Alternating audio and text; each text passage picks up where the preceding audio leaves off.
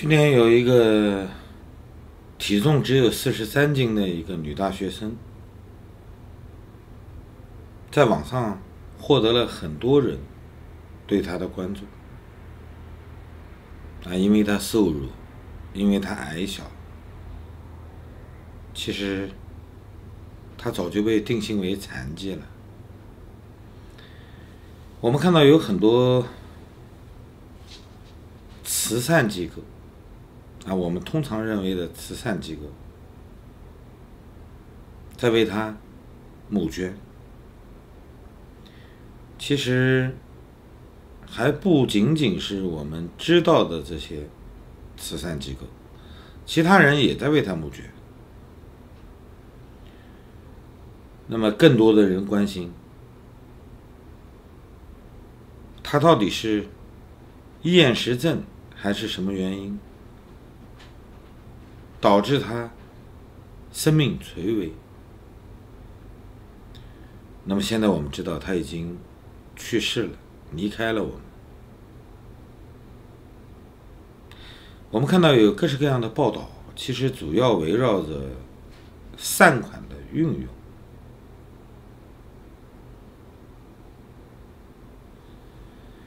这个学生叫吴花燕。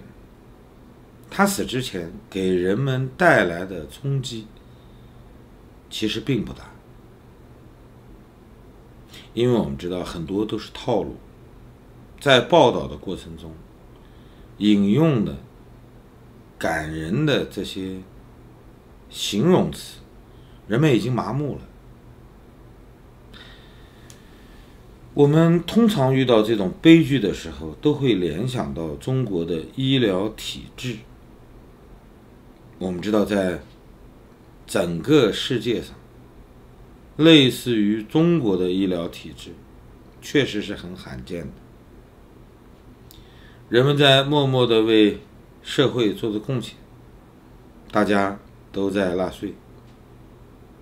啊，虽然不能被称为纳税人，但是一个健全的医保体系，经过。几十年来的重复建设，不断的失败。每次我们都看到医改、新医改又失败了。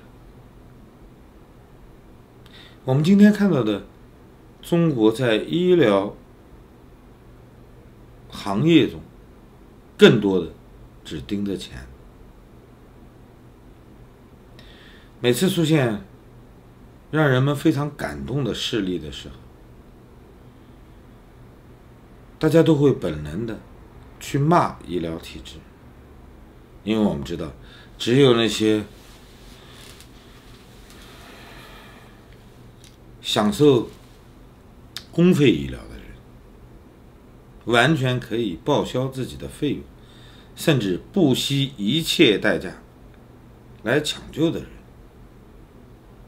在中国才能解决他们的医疗问题。大多数中国的中产阶级，或者说曾经认为自己已经富裕起来的这些中国人，离赤贫通常只差一次大病，尤其是在人生晚年的最后一次医疗中。许多家庭都为他搭上了终身的积蓄。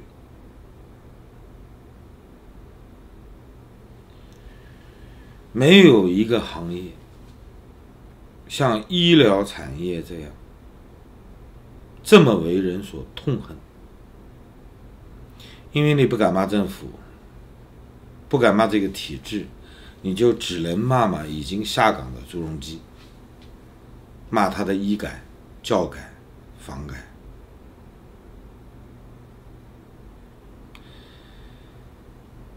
吴花燕死了以后，我们突然发现，好像有一个，据说是儿童紧急救助中心的这么一个东西，他已经为吴花燕募集了超过一百万的善款。但是仅仅只拨付了两万，我们都应该知道，像这种内幕的消息非常劲爆，只有内行才能说得出来。我看了一下，挑头来谈这个事儿的是侠客岛，是人民日报海外版的这么一个群体，一个公众号。当然，我们也看到更多的媒体人关注公众事务的人，都开始密集的声讨了。其实大家都应该知道，善款筹集了一百万以上，拨付的只有两万。这些内幕消息，只有他们自己人才会公布出来。每次我们看到这些信息的时候，都知道又一个榜样被树立起来了。那么，这个九九五八儿童紧急救助中心，看来是要被打翻在地，踏上一万只脚了。在这之前，我们看到的是郭美美代表的红十字会，红十字会当真就这？一个丑闻吗？其实我们都知道，肯定不止。郭美美属于那种自己装逼，是吧？把自己坑死了，人家坑爹，他首先坑的是自己。到现在他爹是谁，大家都不知道。他牢都做完了，你也不知道。那么九九五八这次被爆出来，能证明什么呢？不要过于的相信筹款过程中所阐述的这些事实，这些事实往往都是片面。我们看到这个吴化燕的时候，感觉到非常令人同情。那么，当他死了以后，又有人开始爆出来，他不值得同情，因为他。即便是自己处于这么尴尬的困境，他也非常希望他的事儿不要被片面的夸大，来抹黑中国的形象。认为他从心底是爱护这个国家的，是想维护中国共产党的脸面的，这就把一个。非常单纯的青年，杀死了两次，从肉体上，从精神上，我觉得大家不用这么极端，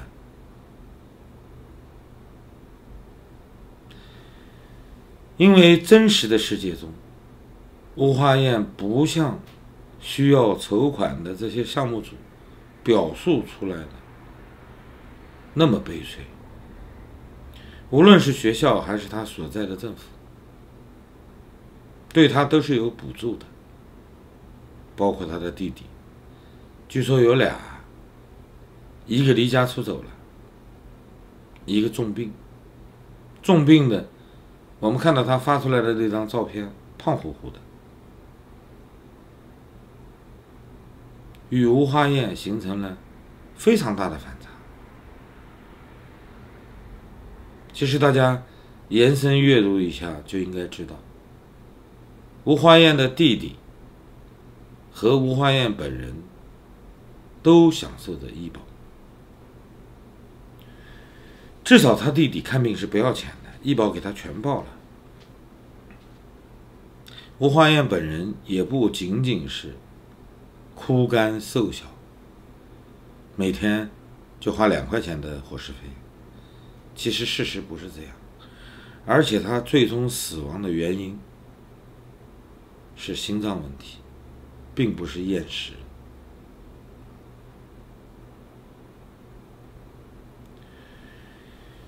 拿他的这种困境来求财的人不是一个两个。其实我们都应该知道，这一类的丑恶现象。在中国绝对不会因为他的死亡就终止了。每一次我们看到被揭露出来的这些丑闻，背后都带着血。大家今天很义愤，都在声讨。前面是骂吴华燕身染重病，大家都在捐助他的时候，他还在坚挺的支持这个国家。他还在希望不要把他的病和政府连在一起。他认为他爱的这个国对他是有帮助的。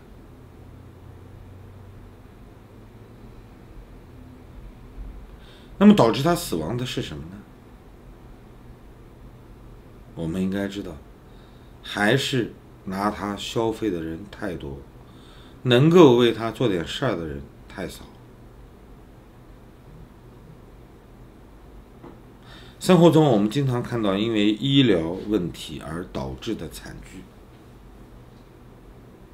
它是一个比较极端的例子。其实，在我们的生活中，像他这样的情况，跟他同样极端的还有很多，而且短时间内。不会消失。中国现在的问题是整个社会的不公，它不是因为被爆出来一两个事例就能改变的。我们应该非常清醒的知道，整个这个国家从上到下，不仅仅是医疗体制。所有的东西都急迫的需要一次变革，就如同洗牌一样。今天你有可能感动了，但是你感动完了就完了。明天你可能气愤了，气愤完了把牙咬碎了，你也改变不了这个世界。我们正在被迫接受。越来越苛刻的社会现实，只有当整个社会都已经压不住了，隐藏不住内心的这种愤懑，才会有真的改变。你骂过了，你发泄过了，可能你心里能好过一点，但是对整个。中国环境的改变没有任何帮助。我们应该清醒的知道一点：骗钱的绝对不仅仅只有这个九九五八，而且把它爆出来的也是共军自己本身。这是他们内部的斗争。大家千万不要忘记一点。整个国家的医疗体系是由共军来不断的完善的。他们今天改了一回，明天又改回来了，后天他们宣布新的医改又要出来了。其实大家都知道，新的医改包括农村的医改，看起来面扩大了，但实际得到的效果并不好。